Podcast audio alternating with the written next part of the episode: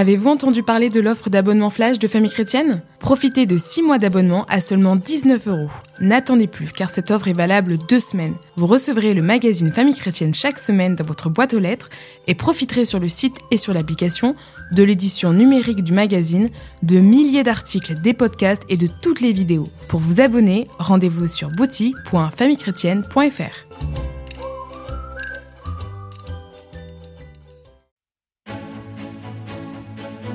Bienvenue dans le podcast Tous Saints, dans lequel Bénédicte de Lélis, mère de famille et enseignante en théologie, vous raconte la vie de saints ou de grands témoins de la foi récents, comme modèles de foi actuels et rayonnants qui vous donneront envie à leur suite de grandir en sainteté et en amour de Jésus.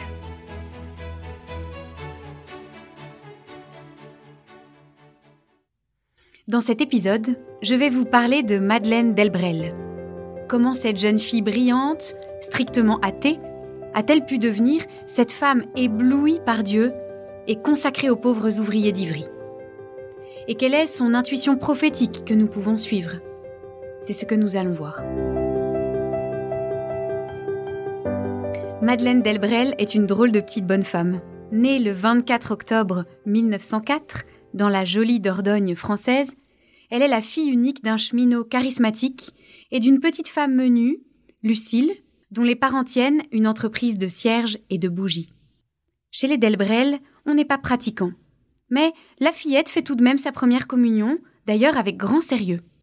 En 1916, au milieu du drame de la Grande Guerre, la famille déménage à Paris.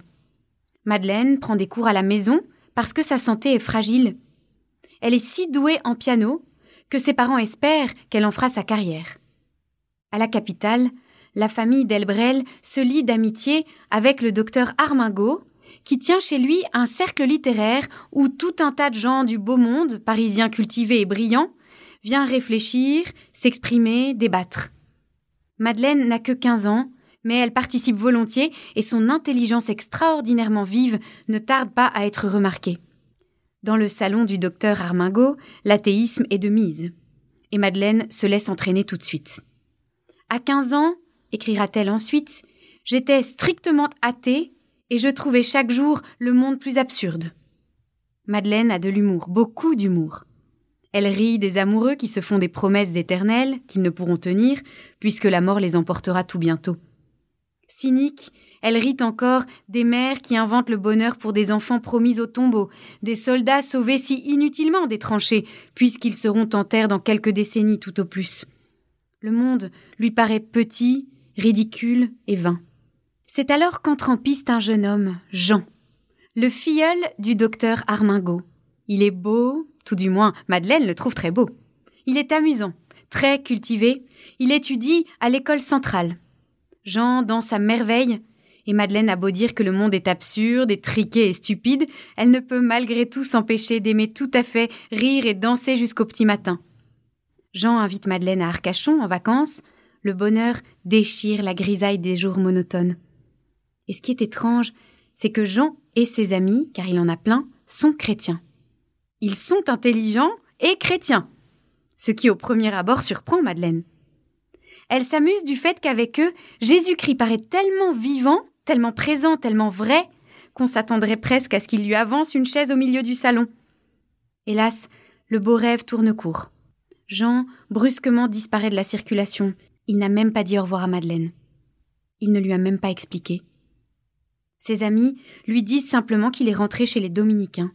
Il avait toujours voulu être prêtre, c'est comme ça. Pour Madeleine, le coup est terrible. Elle s'enfonce dans une mélancolie, une tristesse infinie qui frise la dépression. Les semaines s'écoulent, elle réfléchit,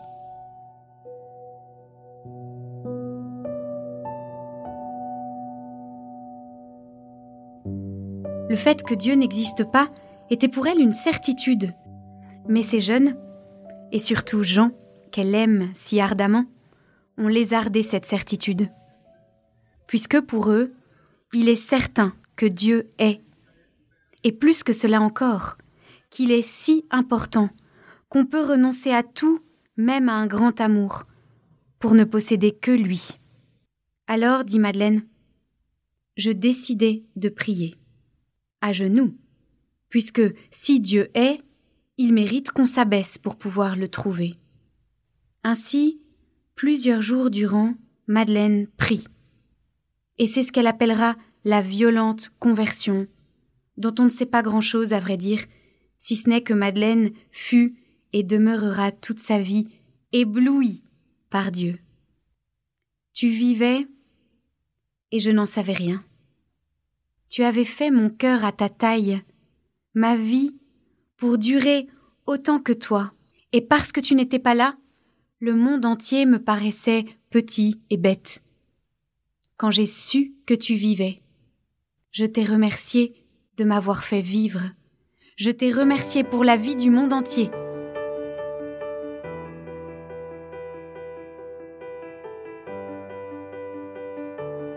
Madeleine songe au Carmel, tant l'éblouissement de Dieu l'a saisie.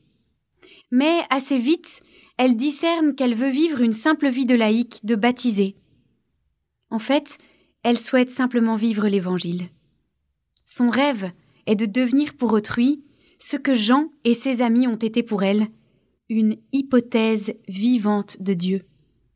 Quelque temps après sa conversion, à la veille de la Seconde Guerre mondiale, Madeleine part pour la paroisse d'Ivry-sur-Seine, une ville communiste de la région parisienne, afin de vivre l'Évangile avec quelques femmes qui ont reçu le même appel intérieur, appartenir à Dieu au milieu du monde. Madeleine entreprend des études d'assistante sociale et exercera ce métier durant toute la guerre et encore après, lorsqu'il faudra reconstruire le pays dans la misère. La ville d'Ivry a une physionomie particulière. Les ouvriers y sont extrêmement nombreux, venus en masse au moment de l'industrialisation. Leur précarité extrême frappe Madeleine. De plus, la ville est un bastion communiste. Le prochain à aimer et servir a donc pour Madeleine ce visage particulier. Très vite, elle se détermine. C'est à ceux qui sont loin de Dieu qu'elle se sent envoyée. Aussi l'équipe déménage-t-elle pour habiter au sein d'un quartier ouvrier. Ces gens ne viendraient jamais à la paroisse trop éloignés de leur milieu social, de leurs coutumes. Madeleine et son équipe iront vers eux. Pendant vingt ans, Madeleine Delbrel se dépensera, servant pauvres, voisins, prêtres, de passage, nouant avec eux d'inlassables amitiés, s'efforçant partout où elle passe d'aimer et faire aimer ce Dieu qui l'a ébloui. Son intuition, avant le Concile Vatican II, et que le baptême fait de nous des apôtres, des missionnaires. Certains sont appelés à se consacrer à lui derrière des murs qui les séparent du monde. D'autres ont comme cloître les couloirs du métro, comme réfectoire la cantine de leur bureau, et c'est là qu'ils louent Dieu, lui consacrent leur existence, l'aiment, et en l'aimant, le font aimer. Madeleine, prie pour nous. Que l'amour de Jésus brûle en nous comme un feu qui tente à se propager. Qui sera notre prochain cette semaine?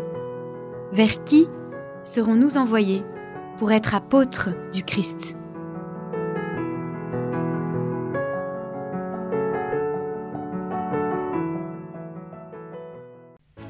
Merci pour votre écoute. Si ce podcast vous a plu, n'hésitez pas à le partager autour de vous et à laisser un commentaire sur les plateformes d'écoute et les réseaux sociaux, les podcasts de FC, pour faire bénéficier de ce podcast un maximum de personnes.